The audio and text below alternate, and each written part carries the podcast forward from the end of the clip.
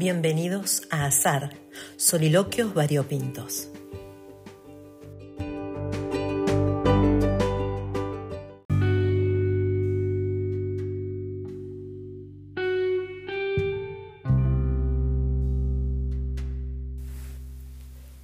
Leyendo un artículo de un blog que me gusta mucho, me quedé pensando en mi propia experiencia de dos sentimientos que acompañan nuestra vida en algún momento en mayor o menor medida.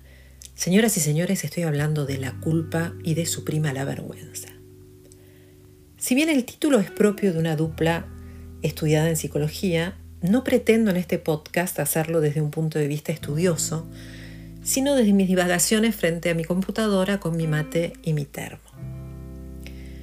Frederick Dodson decía que una emoción no causa dolor, que es la resistencia o la supresión de la emoción la que causa dolor. O sea, reprimir la emoción por un sentimiento de culpa o de vergüenza sería lo que nos causaría dolor, no la emoción en sí. ¿Vieron esas frases que lees y relees y después te quedas pensando, buscando ejemplos propios como para ver si es verdad, si podemos avalar empíricamente la frase o no? Bueno, me pasó eso.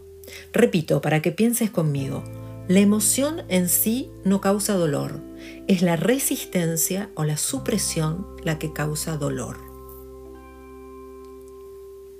La culpa, la vergüenza y el orgullo son emociones que se relacionan con el yo y surgen a partir de una serie de evaluaciones personales.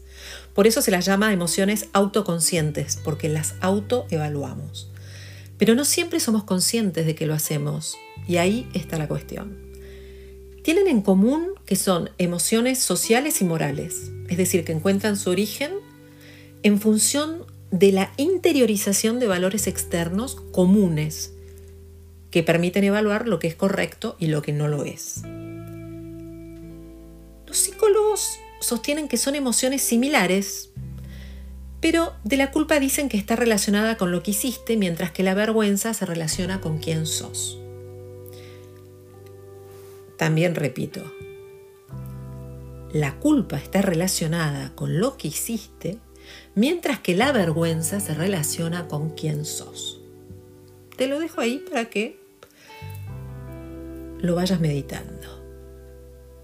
¿Qué cosa esto de la sociedad, no? Porque muchos piensan algo y emiten un juicio de valor, de moral sobre algo, y yo termino apropiándome su manera de medir las cosas para determinar si algo que yo y solo yo siento o pienso está bien o mal, lo cual me genera emociones negativas como culpa o vergüenza. La unión hace la fuerza, dicen por ahí. Contra eso puedo poco, pero lo que sí entiendo es que esos sentimientos negativos solo surgen según la reinterpretación de los valores ajenos que yo haga. No es el juicio del otro entonces el que debiera hacerme sentir culpa o vergüenza, sino lo que yo hago de ese juicio, de cómo lo reinterpreto. No debería sentir culpa cuando no cumplo con lo que interpreto que el otro espera de mí, ¿no? O sea que es problema del otro. ¿O es problema mío? ¿O no es problema? ¿Es problema? ¿Cuál primero, el huevo, la gallina? Me recuerda el título del diseñador argentino Santiago Artemis del libro y de la serie No hay tiempo para la vergüenza. Y claramente me remite a un eterno tema en mi vida de lucha entre lo que quiero y lo que siento que debo querer. Y sé que no estoy sola, no te hagas el sordo. Tengo una casa hermosa, una familia con salud, un trabajo, una comida cada día, lo tengo todo. Pero ¿puedo sentir que no vivo como quisiera? ¿Sería válido? ¿Por qué no podría querer más? ¿Por qué no podría no sentirme a gusto con esas cosas? Soy una convencida de que esas contradicciones son las que más nos hacen sufrir, las que hacen que a veces alarguemos rupturas amorosas, amistosas, laborales, porque no tenés de qué quejarte. Y ahí llegan ellas, la culpa por no ser bastante agradecido y la vergüenza por querer más. o no sentirnos plenos por no conformarnos. Qué palabra maldita.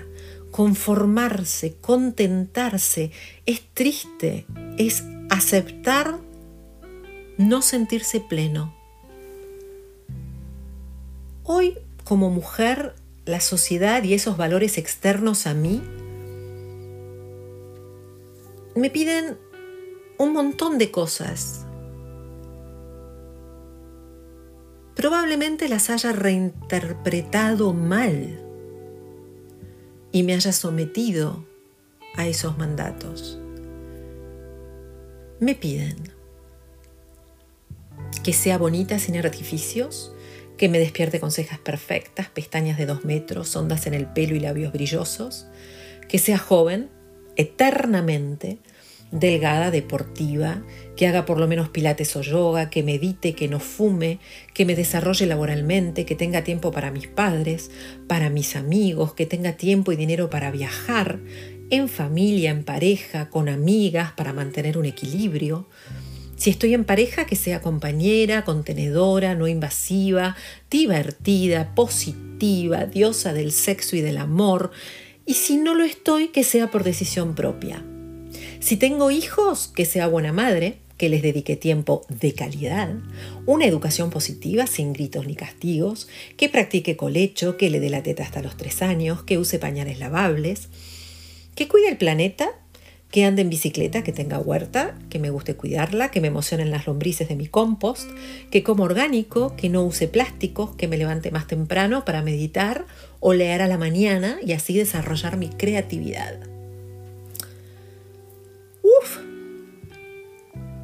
El no poder cumplir con la checklist o la to-do list del éxito, una más del macabro bullet journal que se puso de moda hace unos años, me genera culpa. ¿Y qué va a pasar? Como me va a dar vergüenza decirlo, diré que hago todo eso y todos fingirán no saber que mis días también tienen 24 horas.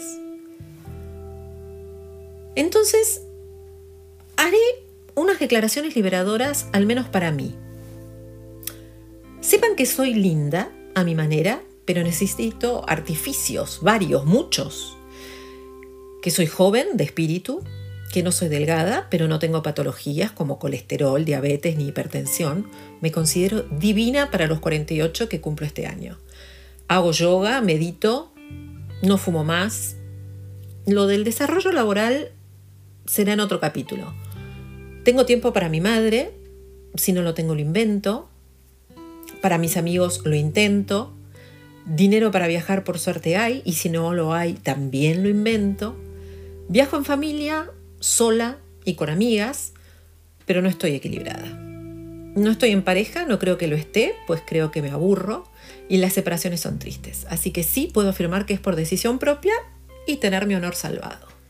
Soy buena madre, le dedico tiempo a mi descendencia. Lo de la calidad no lo puedo decir yo, Eduqué como pude, sola a partir de sus siete años. Practiqué colecho porque necesitaba dormir, no por su bienestar, sino por el mío.